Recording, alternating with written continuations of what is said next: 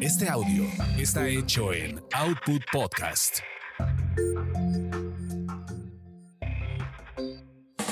Quizá hablemos de ti. Quizá hablemos de ti. El podcast de espectáculos sin censura. Con chismes serios de las estrellas y uno que otro estrellado.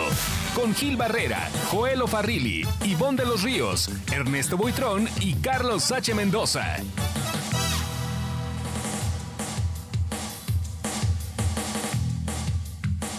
¿Cómo están?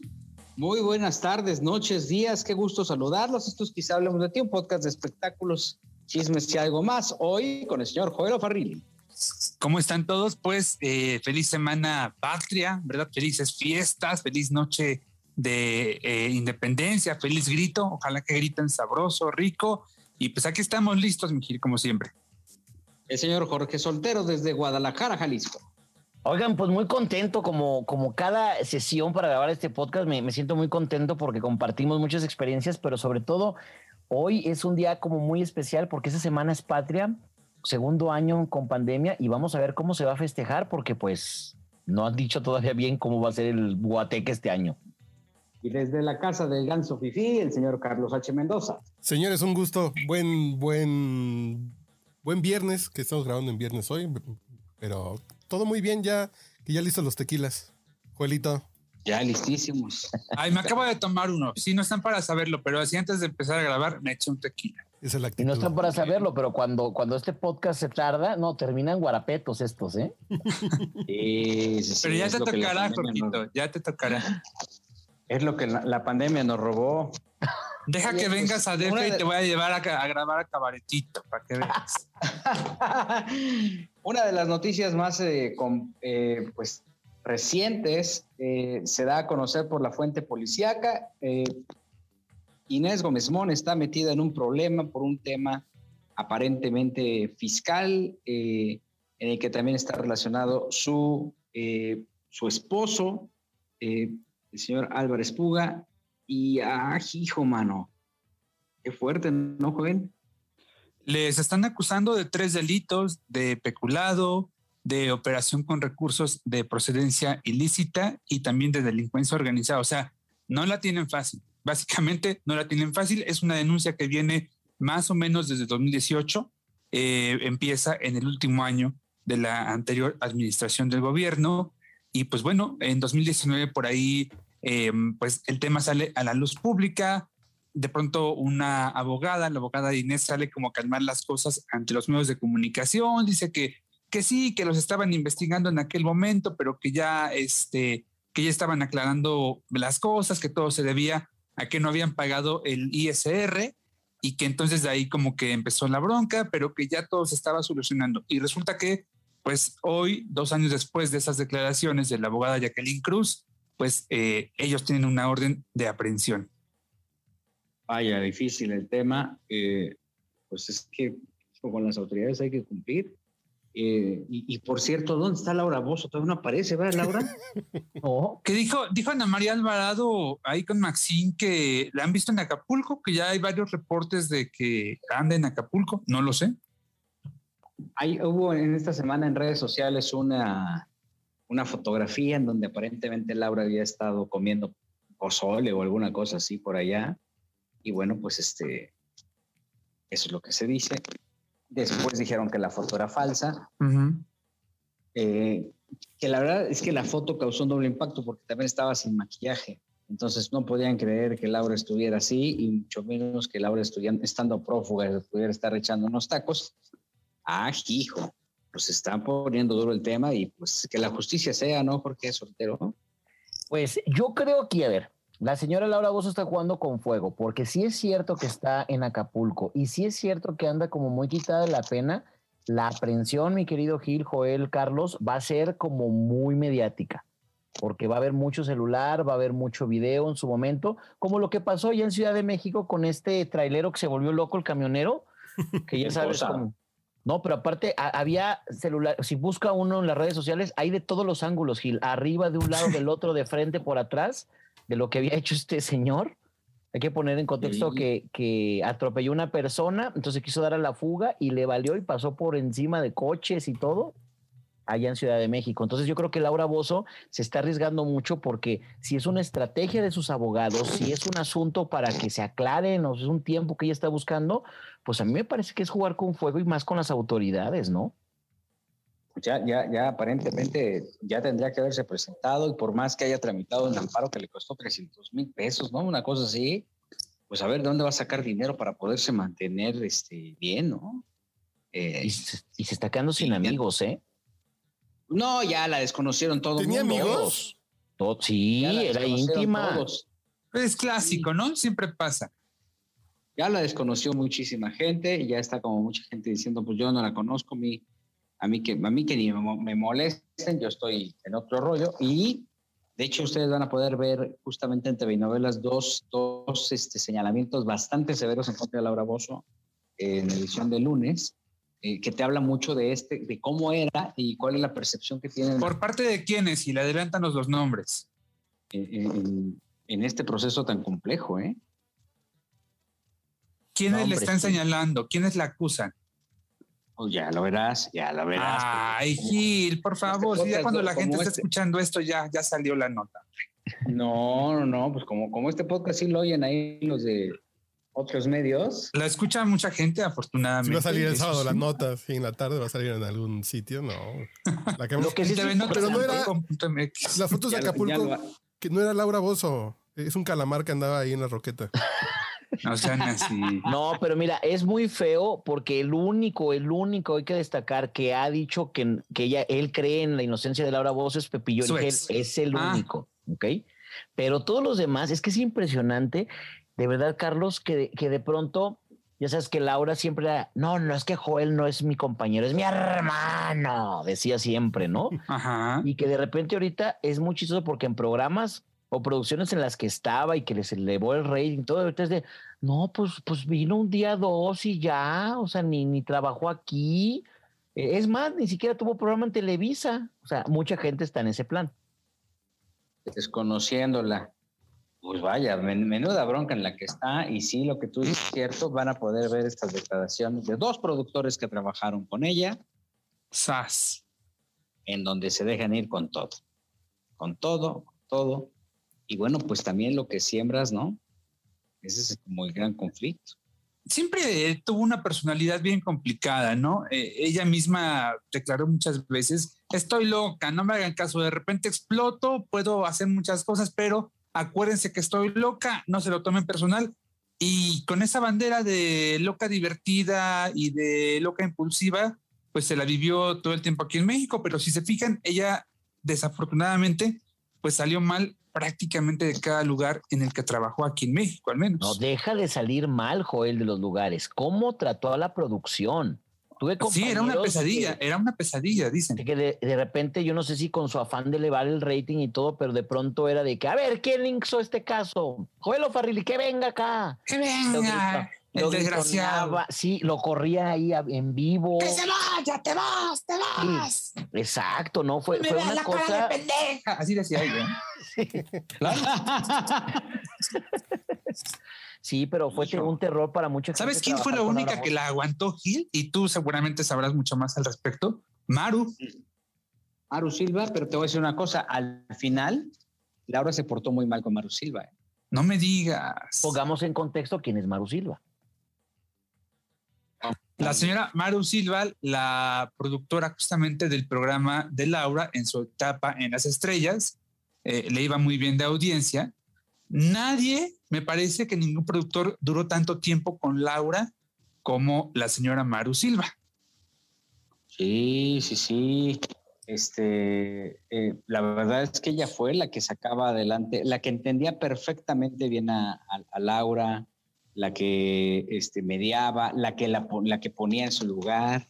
Y al final, este, tengo entendido que pues prácticamente Laura decidió que su programa lo produciera Magda Rodríguez y no Maru. O sea, pues al final le tocaba a Maru, ¿no? La traicionó. Y no quisiera yo decirlo con esas palabras, pero, pero la desconoció. La pelució, la pelució. La traicionó, eso lo digo yo.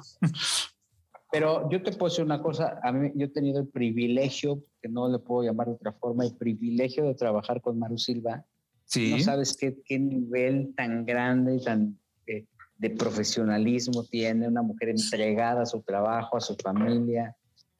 Workaholic, o sea, es de estas mujeres que llegaba muy temprano, se iba tardísimo, tratando de sacar siempre, el, dar el todo por el todo en favor de la Con una gran disciplina. Ella estuvo un, un tiempo haciendo mancuerna con Reinaldo López, ¿cierto? Gil? Es correcto, en hoy, pero también estuvo en, en- en otros programas con Reinaldo. Eh, en su momento trabajó también, entiendo, con Federico Wilkins, también este, pues, pues, ha, trabajado, ha trabajado con varios productores. En este momento es como es coordinadora general de, de Israel Haitovich en, en el canal este de comedia que tiene. eh, Distrito Comedia, con sí. Esa Network, Distrito Comedia, y la verdad es que es un gendarme, es una mujer súper disciplinada, muy difícil de, de que, de que le de, de que te la chamaquees. De hecho, Ernesto Buitrón podría contar algunas experiencias, pero por cierto, no dijimos al principio, Ernesto Buitrón no, no andaba disponible. Este, Ivonne de los Ríos también andaba en, otro, en otros menesteres y Sebastián Recentes también. Entonces, este, pero Ernesto, a Ernesto le tocó trabajar con Maru y el profesionalismo que tenía Maru era impactante, ¿eh? una disciplina, como bien dices, Joel, este, totalmente entregada a su chamba. La verdad es que este, eh, yo, eh, esto por qué viene por Laura, ¿va? Sí, Sí. sí, sí. La verdad es que pues Laura, Laura se lo perdió. Laura se lo perdió y ahora pues se lo va a perder más de aquí a que arregle su bronca. Quién sabe cuándo vaya a regresar a la televisión si es que regresa, ¿no?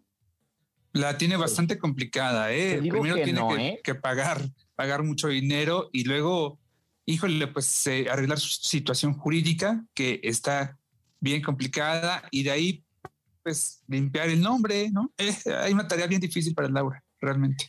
Sí, pero, ah, ok, sí, está, está complicado, yo creo, el asunto económico y de leyes y todo ese asunto, pero la verdad, la verdad, yo no creo que le cueste algo porque las televisoras son tan morbosas que luego le van a ofrecer un contratazo para que, ya sabes, vaya y cuente en exclusiva lo que vivió y la mujer le sabe al drama y va a venirnos a contar, ya sabes, que ella, la abogada del pueblo y que quisieron acabar con ella, pero que ya se resurgió de las cenizas, ya sabes.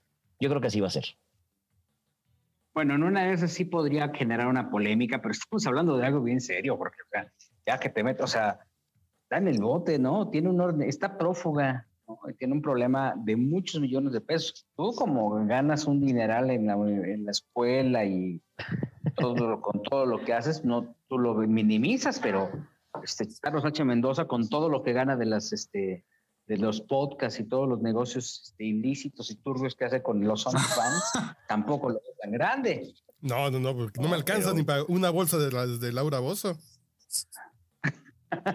Ni para la bolsaza, esas que venden de sabritas, nos alcanza, pero bueno. No, no sé si tengo paqueta, si traigo un paquetaxo del amarillo que ciertamente, historia real, es todo lo que he comido en todo el día. Oh, True story. Estoy Ay, trabajando de la mañana oye, y me vaya eché problema. un paquetaxo y ya, me estoy echando un whisky aquí. Oh, Qué rico suena, me encantó. Oye, qué cosa tan complicada, tan complicada. Y vaya que se están dando cosas. Esta semana, todo, pues toda la nota de espectáculos fue jurídica, ¿no? Fue ahora, este, creo que la única nota fuerte que se dio fue este, este tema de Daniel Arenas con Daniela Álvarez, un romance maravilloso y el hecho de que lo hayan hablado, de que Daniel haya hablado y creo que lo soltó con ustedes, ¿no? Sí, tuvimos oportunidad. Este, nos enlazaron a, a Daniel porque esta semana fue el arranque de transmisiones de su telenovela SOS Me Estoy Enamorando, producción de Lucero Suárez. Y entonces, pues, eh, hizo una pequeña gira de entrevistas eh, en Fórmula Espectacular.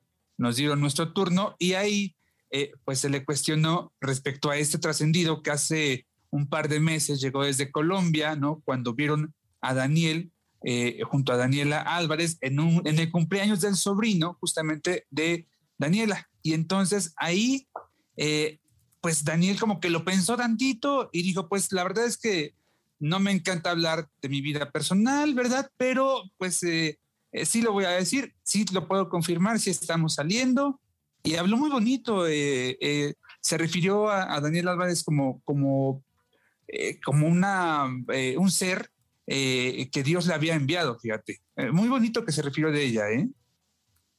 Daniel Álvarez tuvo un problema muy difícil que enfrentará toda su vida porque desafortunadamente perdió una parte de la pierna producto de una mala praxis y eh, la forma en que ha enfrentado esta situación tan adversa, tan dolorosa, ha sido desde, visto desde las redes sociales con un positivismo increíble, este comportamiento excepcional eh, y con una dignidad que muy pocos tienen. Y creo que el, hecho de que eh, sobre cualquier cosa Daniel lo anuncie, lo diga y lo vea con el orgullo de tener una pareja sin ningún tipo de distinción, pues habla muy bien de él, habla de un acto de humano, pero también de un acto de amor, de esos que no se ven y que se tendrían que destacar porque son buenas noticias, ¿no? Porque lo que pasa es que son dos personas maduras que ya saben lo que quieren y que ya no están juntos por el rating, ya no están juntos porque se va a hablar de ellos en la prensa, sino porque realmente hay amor. Y eso es lo que yo coincido muchísimo contigo, Gil, porque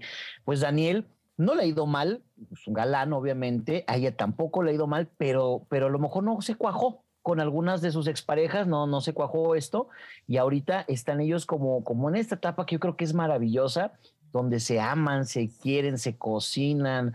Eh, esto que decía eh, Joel, que de repente van a los cumpleaños de los familiares y te la pasas bien, porque muchas veces van y haces de que, ay, todo el mundo quiere foto, todo mundo quiere... No, sino que están conviviendo.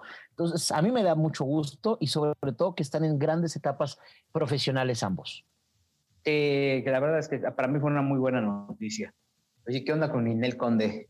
¿Ya vieron lo que puso en sus redes hoy de esa carta donde mi soprano con, con, Jesucristo? pues es que mi Ninel Conde ya la perdimos, mi Gil. Mira, mi Ninel Conde, vamos siendo como muy honestos. No tiene tino para los hombres. Todas las parejas que ha tenido, absolutamente todas, han sido muy liosas, de una forma u otra. en su que va de mal peor. ¿Será ella? Pues es que yo creo que tiene mal tino porque, mira, yo no creo que sea mal tipo Ari Telch, pero, pero cuando se casó con él, ah, pues le tocó todo el asunto de la bipolaridad, donde apenas se le manifestaba a Ari, como que tuvo muchos arranques, entonces como que a él le tocó.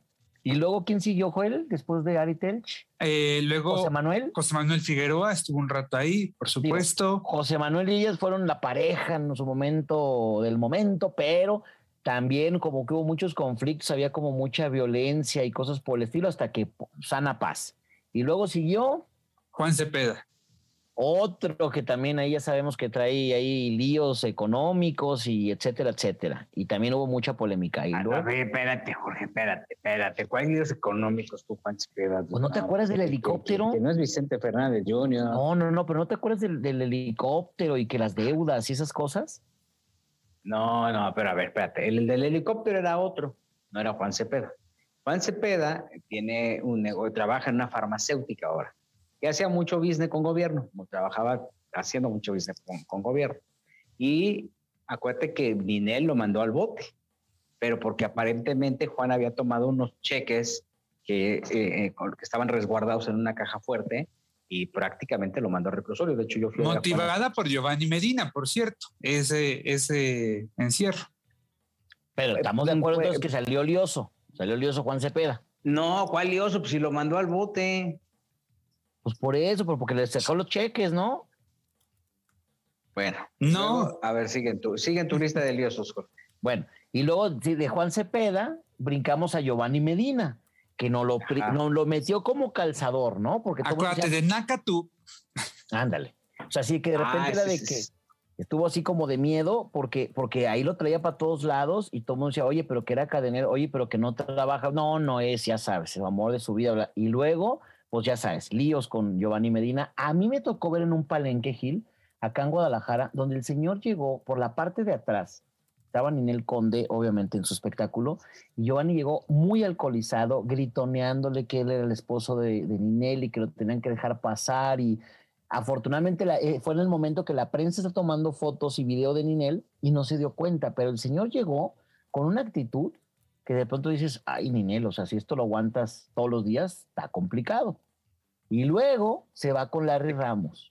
todo el mundo le dijo, sí, pero todo el mundo le dijo, oye, esto de Larry, o esto de Larry, y luego todavía va y vende la, la, este, la boda, eh, hizo su streaming, nadie lo compró, luego se lo vendió creo que a Telemundo o a Univision en Estados Unidos, y todo el mundo le decía que aguas con él, aguas con él, y no sé si tú estuviste en la posada del Chacaleo, Joel, que la tuvimos a Ninel ahí. Sí, sí, y que de repente yo le cuestioné, le dije, Ninel, ¿qué onda? y ella de, de repente decía que, que, que el amor y que las personas y que su corazón estaba muy contento con, con Larry, defendiéndolo a capa y espada. Posteriormente, en enero, dice que pues que ella no está casada con él. O sea, que no son nada. Imagínate nada más. Entonces ahí es donde digo, Ninel ha sido muy mala para escoger pareja. Pero Sí. escoger, yo creo que les hace casting, ¿no? Que les pide currículum para ver qué tan bandidos son, porque sí, porque tiene muy buena puntería. Los antecedentes penales, ¿no? Sí, sí, a ver, tiene antecedentes penales, sí, pásale. sí, sí, sí, exactamente. Oye, ¿puedes sacar tu carta de no antecedentes? No, es que sí tengo. Ah, entonces sí, vente. Ese era el requisito. Qué pena. Pues ayer- ella subió un comunicado la noche de ayer, eh, el jueves, en donde, ¡ah, qué cosa tan dramática la lectura, man!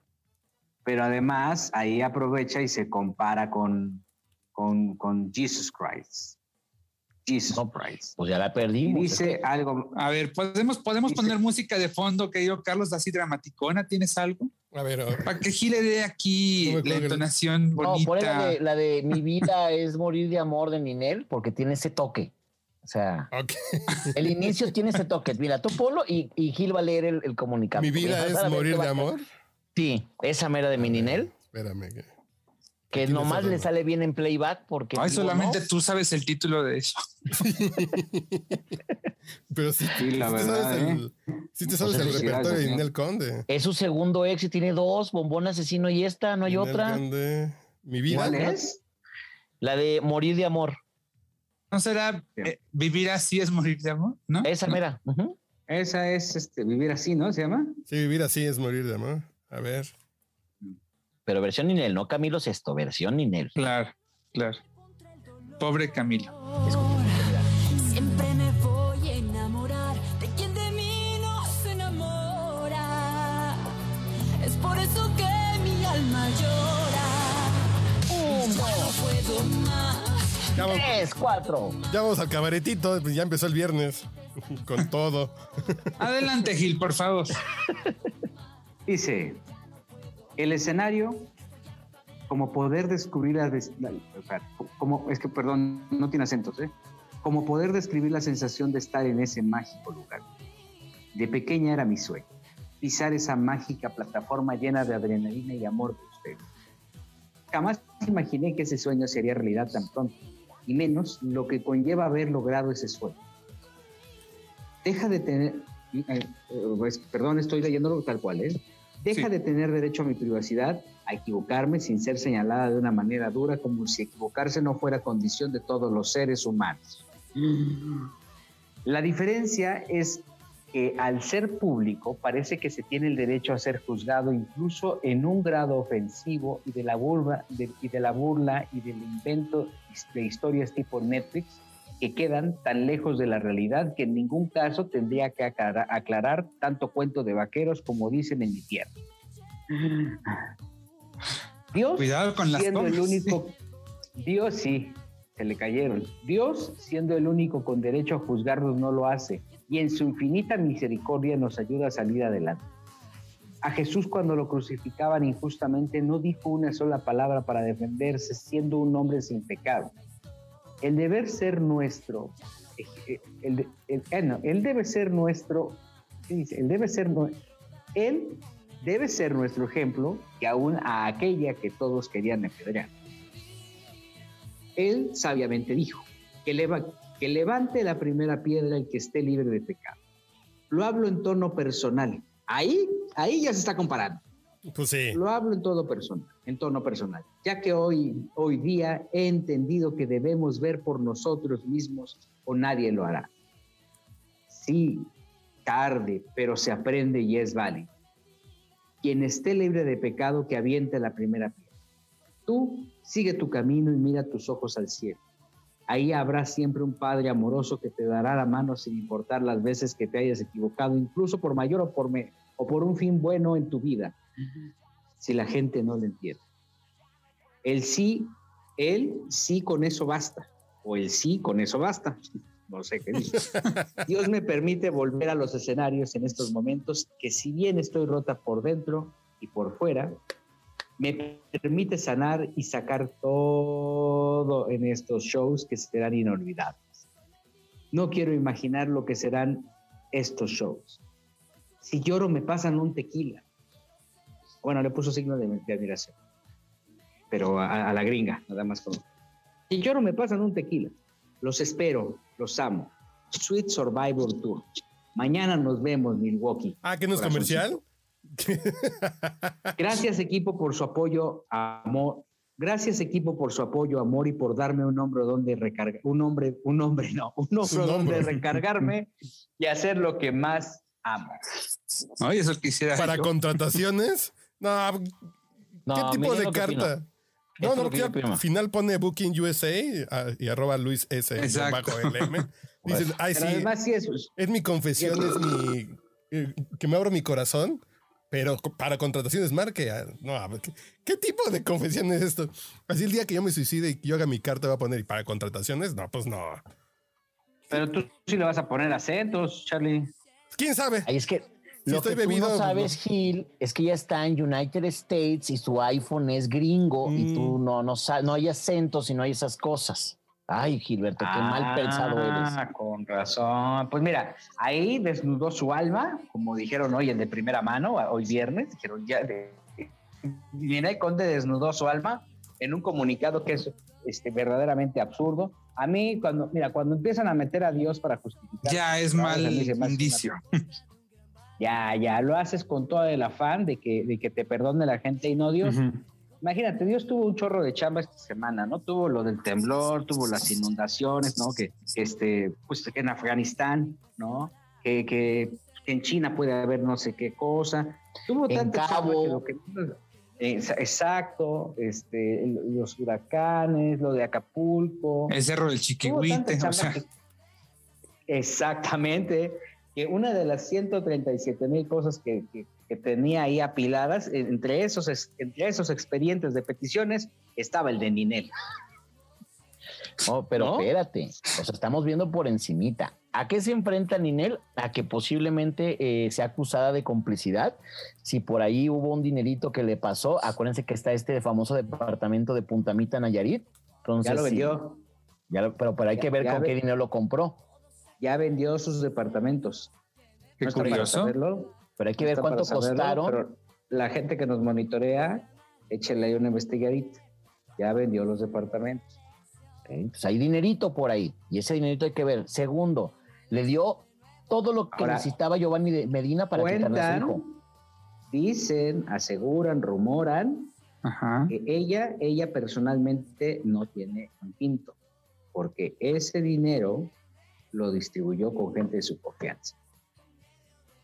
O sea, quiere Ah, decir eso que tú, a ver, vamos a poner un ejemplo. Gil Barrera compra. No, no, no, vamos pon a- el de Charlie. Charlie, Charlie es el dueño de. Bueno, Charlie, Charlie. ¿Qué?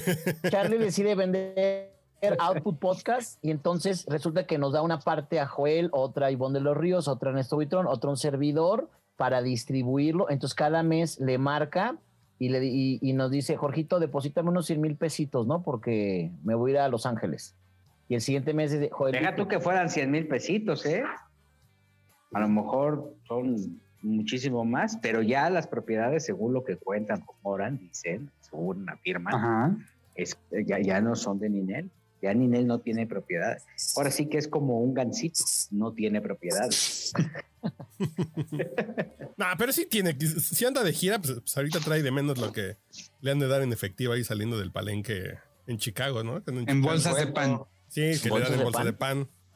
Para que no pasen puede traerlo acá. ¿Cuánto puedes entrar? ¿Con cuánto puedes entrar aquí en México? 25 mil dólares 25 mil dólares. Declarados. dijo? Ojo, ¿eh? declarados. Sí, que fue lo que le pasó a mi Jenny Rivers, que, en paz- que en paz descanse. Ay, cómo lo olvidar. que fue un escandalazo porque para la gente que no lo sepa, insisto, no es delito eh, traer X cantidad de dinero, es delito no declararlo. Entonces, a ella se le hizo muy fácil poner su bolsa con el montón de dinero que le dieron en bolsas de pan y entonces a la hora de pasar por la máquina, pues vieron como mucho billetazo ahí y entonces me dijeron, a ver, pase por acá porque ya no lo declaró. Y después dijo, es que esto fue lo que se me pagó en efectivo en un palenque que acabó de hacer el domingo, porque eso fue el día lunes. Y entonces aquí la, la bronca fue no haberlo declarado. Tengo yo unas amigas que también cuando salen del palenque salen con dinero en efectivo. Ah, Y caray. tampoco lo declaran. Y- Oye, pero dijera, dijera este Ernesto Buitrón, Ninel Conde cuando sale, no sé si me dejes mentir, Joel, pero cuando sale, siempre trae al cargabolsas, al pone polvos, al no Sí, sé qué, sí. bla, bla, bla. O sea, ella nunca está sola, ella tiene como 10 personas a su alrededor. Si ella trae X cantidad, Ninel. Sí, Ninel. Entonces, si ella trae una cierta cantidad, va a ser Juelito, a ver, llévate esto, llévate esto. Y van a traer, o sea, no hay que investigar a Ninel, hay que investigar a todos los que andan alrededor de ella. ¿Por qué tú? Bueno, este te está con primero defendiendo a, a Laura Bozo, ¿no? Y luego ya este ya diciendo que acá en, fiscal ya distribuyendo las, las órdenes de aprehensión. No, Pero pues si la bronca es de ella y del Larry, por eso, pero me refiero que el Ninel, por ejemplo, tú y yo sabemos Pudiera que- estar utilizando a su gente Exactamente. para ingresar dinero. Eso. oye, ojo, además, espérate, entonces vamos a tener que tener un punto de edición. Porque acuérdate que los abogados de Ninel dijeron que si se especulaba o algo, iban a emprender acciones legales contra Sí, fuera. sí es cierto. Así sí. es. Y quien ha dicho ¿a partir de cuándo? es Carlos H. Mendoza. No, que yo la admiro como artista y que qué bueno que gane dinero de manera legítima. Y que siempre declare todo ante el fisco. Es Mira. lo que yo dije. El asunto, yo creo que lo que tiene que hacer en él, si realmente, como dice este comunicado, ama su carrera y estar sobre un escenario es lo máximo para ella, entonces debe dedicarse a eso. Una vez que tenga una estabilidad este, económica, que pueda decir de dónde viene su dinero, etcétera, pues entonces separarse de Larry Ramos y enfrentarse y la justicia Pues ya estadounidense la están va a buscar. separados, ya están separados. Ya Larry ha de estar ahorita ahí. Creo que está allá en Guanatos, ¿no? Dicen que No. está ahí en la colonia Revolución. No, dicen que se fue a, a Cuba, ¿no? Es lo que se ha especulado, trascendido. Que en lancha Porque- llegó a Cuba. Exacto, porque salió en bote, ¿no? Que por eso no, no hay manera. Oye, pues el bisoñero debe tener crespo, crespo. ¿No? Llevó varios para cambiarse. Oigan, y hablando de eso, Sí. ahorita que decías del, del bisoñé y toda esta cosa, fíjense que muchos medios han cometido el error de ilustrar sus notas sobre Ninel Conde y Larry Ramos con fotos de Vico Guadarrama, el maquillista, y Ninel Conde, porque se ¿Cómo? parece mucho. Sí, hay ¿Cómo muchos crees? así. Sí, ya, ya no es la primera vez que de repente dicen, este, Ninel Conde, este, y Larry Ramos. ¿Dónde viste cosa. tú esos errores? ¿En qué programa lo viste? En Metro, en el periódico Metro, un Ajá. día pusieron una fotografía de, de Vico Guadarrama y de Ninel juntos, abrazados. Y en de otra, Grupo Reforma. sí, lo acaban de poner en el chacaleo, que hay muchos sitios de internet que ponen este la fotografía de Larry Ramos en lugar de, Ah, digo, la de Vico. La fuente de Jorge Soltero para hablar de este tema, de los errores, es el chacaleo. Oh, pues. Mi amado Oh, chacaleo. Mandamos te voy a un decir una cosa. Muy caluroso a todos. Te voy a decir una cosa, lo que pasa es que una ocasión me acuerdo que estaban diciendo, no, que Ninel acá y que Ninel está por allá y que va a salir por tal puerta. Y a mí se me ocurre ponerle, oigan, chavos, de verdad, de verdad, Ninel Conde es tan importante en este país como para que la prensa, o sea, soporte sus desdenes, porque es grosera con la prensa, porque nunca quiere decir nada, porque manipula muchas cosas. Le dije, ¿de verdad vale la pena? No me lincharon, mi Gil, me lincharon. Que ¿Cómo Ninel era una gran fuente de información y que era que el artista que México esperaba, cantante, actriz, conductora, este, vedette y todo, bueno, de todo me dijeron. Entonces también ¿Ahí dije, en ah, el sí, ¿no? chacaleo? Sí, ahí en el chacaleo. Y yo dije, ah, Qué bueno, bárbaros. Eso me pasa por hocicón. Dije, está bien, está bien. Pero Eso además, te pasa por defender la causa. pero Exacto. sí está bien triste que sea estrellota Ninel Conde en México. Y esto de Survivor, no, Sweet Survivor. Mira, les voy a enseñar algo. Digo, la gente no nos puede ver, pero mira, Mijil, aquí está la portada del Universal, o sea, una nota de Ninel Conde, y en realidad Ah, claro, están sí. ilustrando con Vico vi. Guadarrama, no con Ah, Larry no, Ramos. es cierto. Entonces, para que vean que sí es cierto. Pero el tema este de, de lo de O- Sweet otra- Survivor otra- Tour, me suena que, es, que siente ella como, como Beyoncé después de que hizo el Lemonade, ¿no? Así como de que me le he pasado muy Sí, mal y soy oye. artista. Así, no, espérate, eres Ninel Conde. El bombón Pero además te asesino. voy a decir una cosa, lo- los lugares a donde van a presentarse pues no son los foros No, a donde llegan las grandes estrellas, ¿no? Pues es que también otra cosa, si te has fijado, Gil, en Estados Unidos, por ejemplo, las bandas y Pancho Barraza y ese tipo de cantantes, en Los Ángeles es Pico Rivera, es así como el wow para llenarlo, ¿no? Ajá. Pero hay Es muy muchos grande, lugares muy, muy, muy grande. pero hay un restaurante que no recuerdo el nombre en Los Ángeles, que es un restaurante tipo La Enramada acá en Guadalajara, que tiene como shows en la tarde y en la noche. Y muchos años ha estado Rosenda Bernal y todo este tipo de artistas. Y han hecho una gran carrera ya y ese es el tipo de lugares a los que llegan en el Conde. No. Nada más que ellos dan show en la noche. Pero estoy viendo en Facebook, porque acabo de ver en su Instagram que se va a presentar en mi Vallarta en, en, en Illinois. Es una malasquería como de una de esas placitas comerciales gringas, ¿eh? Sí, es lo que te decía, que son como restaurancitos y lugares chiquitos, pero acá no lo venden como que el Madison Square Garden, ya sabes, ese tipo de La cosas. super gira por todo Sí. Estados Unidos. Preventa sí. 30 dólares, la botella de Buchanan's 12 sola, solo 250 dólares. Es que el, el- el Órale. negocio es el chupe. El negocio para esos lugares es el chupe, no tanto el cover. Además, Cristian Cepeda y los elegidos. momento. Mañana. Ah, pues si se, si se peda es de los nuestros. No no se es de los empeda, güey. nuestros.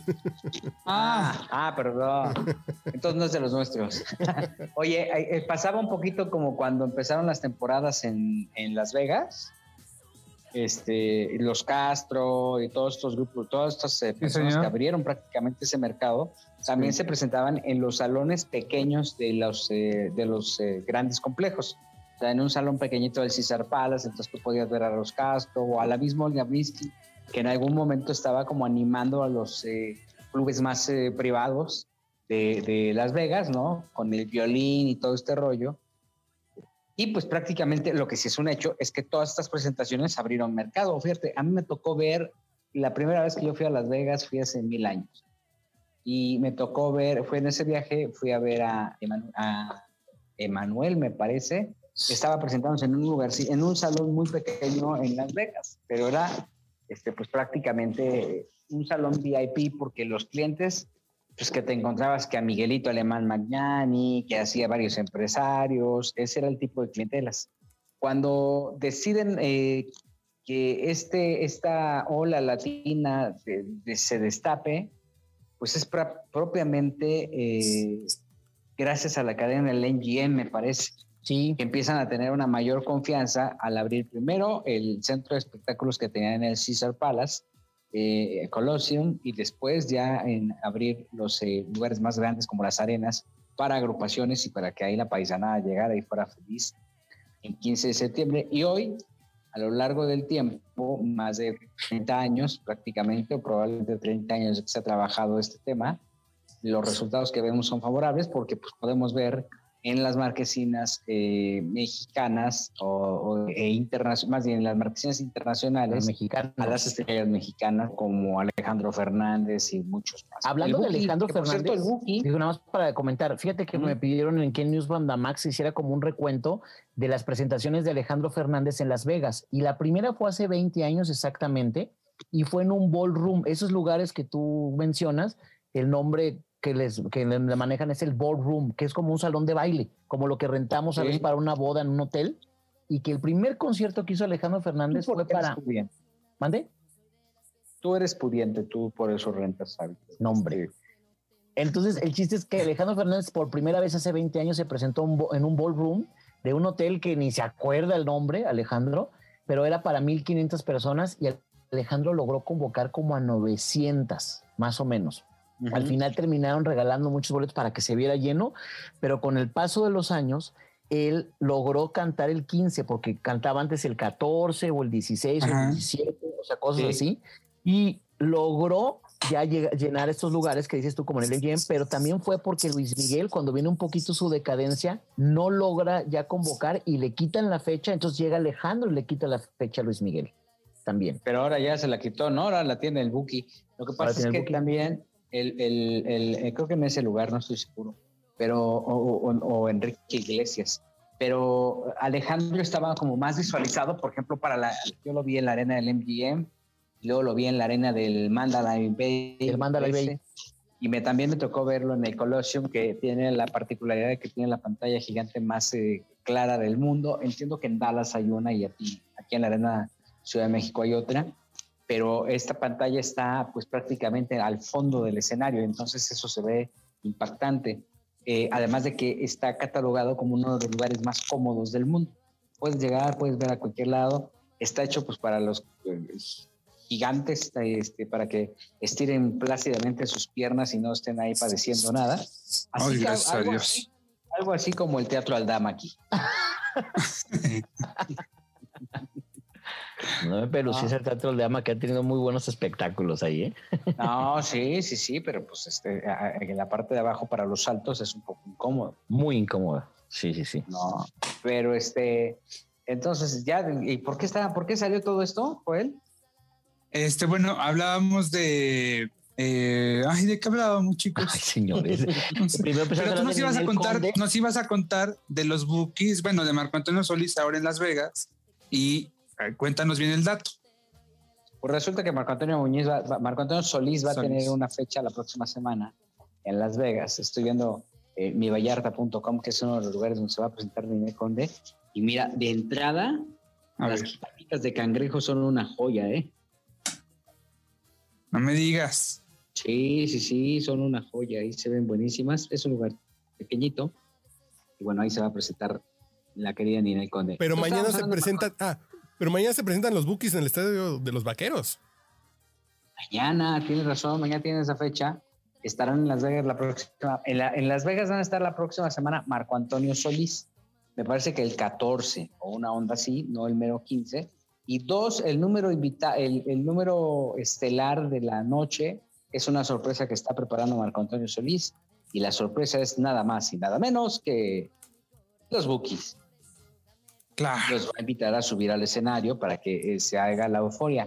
Imagínate qué, qué hábil y qué astuto es Marco Antonio Solís que, que se está presentando en un lugar que tiene otra audiencia, porque la audiencia que lo va a ver a Las Vegas es completamente diferente pues, a la que lo va a ver justo a Houston, a Chicago. Los ¿no? Ángeles. Ujú. Y me estaban contando que pues están ya preparando el documental de los bookies para Netflix, que es como un programa, un, pues es justamente un recuento de lo que ha pasado en su vida con este reencuentro y que en ese documental van a decir que pues Marco Antonio Solís, efectivamente sí, Marco Antonio Solís es nuestro Señor Jesucristo. ¡Wow! confirmar. no, lo que van a confirmar es que, eh, que, que- que quienes tomaron la decisión de la separación de los bookies y quienes votaron a Marco Antonio fueron los bookies.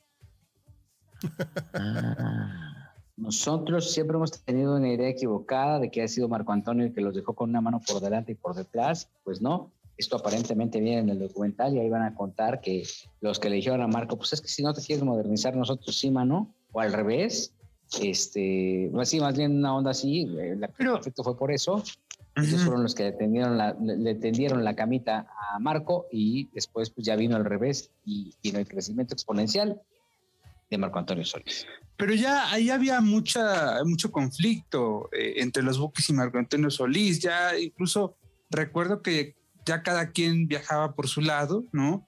Marco ya se iba en un, en un coche, los Bookies en su, en su camión, este, ya como que no se saludaban, como que nada más se hablaban en el escenario y ya no se volvían a hablar sino hasta la próxima presentación. Entonces, este, eh, de pronto sí siento que, que por alguna razón, sí, Marco Antonio se empezó a separar de, de todos ellos. Él tenía inquietudes de ser solista, además. Sí, sí, también. Pues mira, desde siempre, ¿no? Marco, Marco Y fue súper abrupto. ¿Te acuerdas cómo fue ese, ese anuncio Sí, del final? Sí. Sí, pues ya nada más dijeron, ahí muera y se ven, ¿no? Sí, sí, sí, en un y concierto. Después llegaron, y después llegaron los, los este, ex bookies y crearon los mismos. Los mismos, ¿verdad? sí. Con la misma Y el fracaso total. Y les fue súper mal. Se oían igual que los bookies, eran lo mismo, Pero- pero, no igual, ¿no? Exacto. Oye, está, hoy estaba viendo el reality de Venga Lo mismo, Alegría. pero más barato. Hablando de, estaba viendo el reality de Venga la Oh. Alegría. Oh. Ahí estaba A viendo ver. cómo cantaban todos, cómo le estaban echando ganas. Pero mira, hubo una cosa que a mí me indignó muchísimo. Ajá. Muchísimo y que creo que no pueden estar jugando con los sentimientos de la audiencia. Me incluyo. De repente dicen que esta chica Gaby Ramírez, Ramírez, que viene de multimedios, que es homónima de nuestra Gaby Ramírez, este, que también pues, ya lleva muchos años también talachándole, que por cierto, creo que ahí va a haber una bronca por el nombre, ¿eh? Algo va a Eh, pasar pues con el eh, nombre. acuérdate que la, la, la que pega primero pega dos veces, ¿no? Pues sí, pero pues Pero dice sabe, la, ¿no? la Gaby Ramírez Regia, dice que ella es la original. Que la otra Ay, es pues pirata ¿cómo? o cómo. con ese tinte no creo que parezca muy original que yo. ah, Pero, pero Gaby Ramírez, la, la de Televisa, es más grande, ¿no? Para empezar. Sí, claro, Tiene más sí, años claro. de trayectoria Totalmente. y más su fans y brother, todo. Imagínate. Pues sí. Sí. Pero, a ver, ¿qué es lo que no te gustó? ¿Y cómo va, cómo va a fundamentar que es la original? Ese, ese- ese está bueno, ese, ese caso está bien interesante porque pues cómo vas a saber quién es quién y, y a quién le vas a dar si las dos se llaman igual. Aquí hay un caso en Guadalajara donde hay un locutor que tiene muchos años que él se llama Pedro Fernández. Ese es su nombre original, ¿ok? Ok. Y entonces, en una ocasión, eh, él trabajaba para Televisa Radio y entonces en una cabina estaba Televisa Radio, los 40 y en otra estaba no sé qué. Y fue Pedro Fernández el cantante. Y como que no le pareció que, que tuvieran el mismo nombre y hubo una demanda y él se tuvo que cambiar el nombre a Pedro Féndez, el locutor. No. Pero lo chistoso es que Pedro Fernández no se llama Pedro Fernández. Claro que no. O Ok, se llama y- Martín Cuevas, ¿no? O algo así, ¿no? algo así. Cuevas. sí. Y entonces resulta que por una orden por ahí le impidieron usar su nombre de pila, que era Pedro Fernández, por ser una marca famosa. Entonces él se ya se llamara ahora acá en Guadalajara Pedro Féndez por lo mismo. Pues, Poca. eh, eh, fíjate que en- allá en este eh, en, en- en España hay una reserva de, de vinos, me parece que se llama Alejandro Fernández. Pues que no le vaya a pasar lo mismo que una- al una bodega. Simipotrillo. ¿Sí se acuerdan del caso Ah, del pero? Simipotrillo sí le echaron mala onda al Simipotrillo, ¿no? Sí, o sea, para la gente que no lo sepa, hay un imitador acá en Guadalajara eh, que se volvió muy famoso por un cierto parecido en la voz este, de Alejandro Fernández y él se puso eh, el Simi Potrillo, lo mismo, pero más barato, porque sus shows obviamente eran más baratos. Muy buena. Sí. Estuvo buenísimo. Entonces empezó a imitar a Alejandro y que el traje y que el esto y que el otro. Y de repente vino una demanda por parte de Alejandro Fernández para que no pudiese usar ese nombre. Aquí hay un lugar, un restaurante que empezó a hacer como muchas cenas, bailes, shows. Entonces iba a tener una presentación todo sold out, etcétera, y se tuvo que suspender por esta demanda porque no se podía presentar como el Simi Potrillo. ¿Y qué pasó con este personaje? ¿Siguió trabajando después con otro No. nombre o se, terminó su carrera? No, pues se terminó su carrera porque también anda en la política y luego ya sabes que son diputados y se Mm. lanzan de no sé qué y todo el rollo, pero ya no puede ser el Simi Potrillo. Como no se pudo en la música, me voy a la política, ¿no? Ande, copas. Oye, pero en todo caso, si, si se llama el Sí, mi Sí, ¿no? potrillo. Que la che- Eso, no vaya a decir una barbaridad. Sí. Que ahí se estaba metiendo, huevo. Ahí vas, ahí vas. ahí vas. Ajá. En la lengua. Lo traes en la lengua. Ya sé. Entonces, este, ¿por qué no farmacias similares? ¿Por qué no protestó? Porque realmente el eslogan de es lo mismo pero más barato es de farmacias similares, ¿no? Pues para que veas, ellos no chistaron, pero Alejandro sí chistó. Entonces yo me voy con mi Gaby Ramírez Televisa, la verdad. Yo también. Sí, sí. Pues Porque sí, aparte. Gaby Ramírez Multimedios como que siento que está muy inflada, pues como que como que hicieron la adquisición de la conductora que México esperaba y pues no, o sea, es una chica padre, pero no, o sea, no siento que, que tenga este peso o esta imagen, ¿no? Yo no quisiera decirlo así, pero muchas veces cuando traen ese tipo de, de- de- no lo digo por ella ni por el talento que pueda tener, la he visto muy poquito, entonces no podría tener un juicio sobre lo que he visto, pero muchas veces ese tipo de contrataciones se hacen más por business. Porque dicen, oye, te voy a traer a esta chava que es influencer y no sé qué, pues contrátala, la págame cinco pesos y ya de ahí le sacan y todo. E- Es un tema más de relación de Disney que de, que, que de, que de, pues, de talento, ¿no? Insisto, no quiero decir porque no la conozco bien. Lo que hoy vi me indignó porque justamente esta chica llega a concursar a un lugar, a un concurso, a- bueno, a, a jugar a un eh, reality de canto que se llama, ¿cómo se llama? Quiero cantar. Quiero cantar. Quiero cantar, Venga la Alegría. ¿Y por qué no? Pues dice, no, pues es que estoy afónica. Estoy afónica, entonces no puedo cantar. Y entonces este, ahí dicen, no, pues es que no puede ser. Pues si, el, si el programa se llama Yo canto, o Te Quiero vas. cantar, o, pues no puedes estar aquí, entonces te vas. Y todos, no, pues no, que no se vaya, pero porque es injusto, pero ¿cómo? Si está ronca. ahí te das cuenta de que la sensibilidad les vale un cacahuate. Si te da COVID, no les importa. Si te da una gripita, tampoco. Tú fuiste a chambear y bueno, si es que el argumento de que está enferma es totalmente cierto. Bueno, yo estaba ya bien emocionado tratando de apoyarla por la app y diciéndole, no, no se la lleven. La chaparrita está guapa y miren, es bien simpática y fuera natural y todo ese rollo. Y estaba yo echándole porras cuando de repente sale Anet Kubul y dice, bueno, es que dicen que yo tengo muchos trabajos y la verdad es que sí, no puedo con una cosa ni puedo con otra. Entonces, yo le cedo mi lugar. Y entonces, pues yo reclamé, oigan, regrésenme mis, mis, mis, mis votos, votos. mis aplicaciones. ¿Y te los más me regresaron? usaron para estar votando. Y este, y ya, al final, pues ya, ah, porque para esto, cuando toman la decisión de, de descalificarla, el queridísimo Sergio eh, Sepúlveda. Sepúlveda dijo, no, bueno, pues este es un tema que necesita arreglarse a otro nivel. Yo ya me imaginaba a Salinas Pliego entrando en una moto diciendo, a ver, señores, vamos a arreglar este asunto. En una itálica. no. es claro, en una itálica. Interrumpiendo no, sus no. vacaciones en el Mediterráneo. Exacto. No, ayer tuve una cena con los de Hechos, con la Fuerza Informativa Azteca. Ok. Y ahí estuvo posteando, le dijo, estoy sin cubrebocas y casi casi sacando la lengua. Y, "Mm, mírenme, sin cubrebocas, y estamos juntos y aquí casi casi nos besamos todos, ¿verdad? Y no Javier? pasa nada. Y Javier La Torre saludando desde el otro, del otro extremo de la, de la mesa como reina de la primavera. Un derecho, un revés. Bueno, regresando al tema de Venga la Corto, Alegría. corto, largo, largo. Exactamente. es un derecho y un revés de tejer, ¿verdad? Entonces, regresando al tema de Venga la Alegría, este, eh, dice Sergio Sepúlveda, bueno, pues necesitamos la, la voz acreditada y la voz que manda y que parte el queso. Yo pensé también en algún momento con una ouija invocarán a Alberto Ciurana No, a, No, a Gio. sí. Entró Gio. y entró el productor, Diógenes Lluveres. Ah, Diógenes, perdón, sí. Diógenes, con su lámpara. Entró y dijo, se va, se va. Y entonces la consternación de cómo, cómo se va, y yo exigiéndole el regreso de mis votos en la aplicación. Y entonces es cuando viene Anet Kuburu, que amablemente le ofrece su lugar y dice, mira, yo la verdad es que tengo mucho trabajo y la verdad es que creo que tú vas a hacer un gran papel y ahí se ven, ya lleguenle, ahí nos damos. Y ahí los dejó votados. Y entonces la tal Gaby Ramírez, este, Blondie, no sé cómo podemos identificarla, La tal Este- Gaby Ramírez.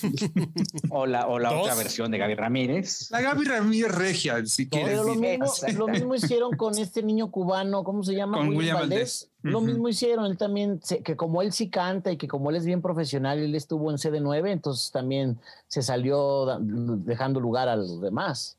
Y canta y canta mucho, porque ya ves que cuando tuvo las broncas a Alberto Ciurana en Univisión fue porque él estuvo cantando. Qué bárbaro. Es lo que dice. No, pero mira, yo creo que el, yo quiero cantar o quiero cantar es como un... A mí lo que más me divierte es escuchar los berridos, como cuando veíamos la Academia 4 y, ve- y veíamos a Yolette. O sea, a mí se me hace como muy interesante. Yo quiero mucho a mi Flor Rubio, pero ah, qué gallazo se aventó con Rueda mi mente. ¿A poco no, mi Joel? Bueno, sí, un poquito, pero también, también en Mi Amor Amor, el día jueves, que fue su segunda participación, también de repente se, se le salió ahí algo, ¿no? Pero se está divirtiendo Sí, y la audiencia me parece que se divierte con, con ella. Entonces, eso está padre. Y el- la próxima semana, este, pues viene, obviamente, con motivo de las fiestas patrias, pues también vienen ahí cositas interesantes, eh, sacando el repertorio eh, ranchero, fíjate. Oye, fíjate que yo no me he dado cuenta. ¿Y ahí cantan canciones de Juan Gabriel? Sí, Oh, cantan hay de que todo, decirle ¿eh? al señor Guille- al licenciado Guillermo Pous, están destrozando las canciones de mi Juanga. Haga algo, por favor. Pero está divertido. A mí, a mí es lo que me gusta, porque todo el mundo sabemos que no es la academia, no es la voz México, no es yo quiero cantar acá. Digo, que tengo talento, mucho talento de Los Ángeles. No, no, no. Es como, como eso, que es gente que se está divirtiendo, que quiere, pues nada más interpretar una canción y si te sale, pues ya sabes, este, el gallazo ahí, no pasa nada. Es como que si nosotros hiciéramos un concurso de canto aquí, imagínate el berridero aquí. No, no, no. sí, vamos a hacerlo. Claro. ¿Cuál o sea, cantarías, Joel? En, en el, en el Sinatra, ¿cómo se llama? ¿Qué vas? Carlos H. Mendoza. Siqueiros. Siqueiros. Queiros. Pero Vamos ¿Cuál hoy. cantarías, mi Joel? A ver, ¿cuál cantarías tú? Ay, no sé, yo te cantaría este. Ay, no sé, pues alguna de Juanga, seguramente. Alguna de Lucha Villa, ¿por qué no? Carlos H. Mendoza, ¿cuál cantarías tú?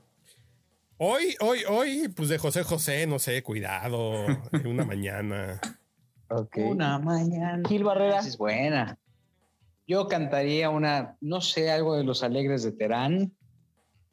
Algo de, algo de Alicia Villarreal, por ejemplo. Tú Oye, cantarías Alicia que Villarreal quiere aprovechas. hacer, quiere hacer, exacto, quiere hacer una serie. ¿Cómo ves? Qué atrevida es la gente, hombre. Perdona, déjame cerrar. ¿Y tú, Jorge Soltero, con, qué cantarías? Yo cantaría una. ah, Yo le haría un homenaje, fíjate, a estas figuras sui generis. En el- la primera etapa, yo creo que cantaría la de Pepillo Origel, la batea. Eso. Así, yo creo que cantaría la de Pepillo. Mira la Barcelona. Ándale. ¿Cómo se Batea, Ándale. Y yo creo que la siguiente semana, si logro pasar a la siguiente ronda, pues me aventaría una, ya sabes, otro personaje sui generis, ¿quién sería?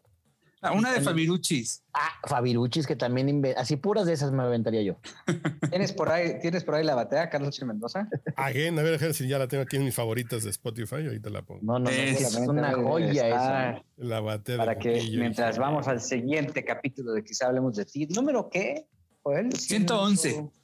111, 111, como Lila Deneken, ¿se acuerda de la de La número Eso. uno, uno, Sí. uno. 1111, dijera Loquito Valdés?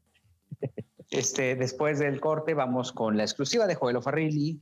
La guadaña de Ernesto Buitrón no, pero la guadaña de Ernesto Buitrón la vamos a dar nosotros para que, pues, para que no romper la tradición. ¿no? La- Deberías de hacer una guadaña también tú, Jorgito. Ahorita, Ah, ahorita la saco. Pero ¿cómo le pondríamos? No, porque la guadaña ya tiene derechos reservados. Claro. Ay, Ah, hablando ya. de Bueno, hay- Pero hay- Ernesto hay siempre la cede. el zarpazo, el zarpazo. El zarpazo, podría ser. A ver, a ver que ya encontré la Oye, batea de... Ahí está la batea. A ver, denme dos Pero segundos. que- escuchen, por, por Producción de favor, Denise de Calaf, por sí, cierto. la do de pecho, por favor, de, de Pepillo, su voz de cabeza y sus whistle notes. Ay, su voz de cabeza, este, esa sí nunca la quiero ver. te escuchamos. No me, la, no me la imagino hablando.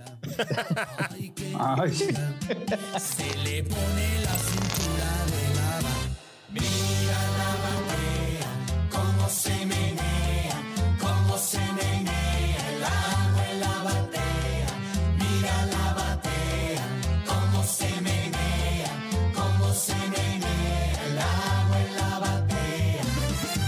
Cómo mueve la cintura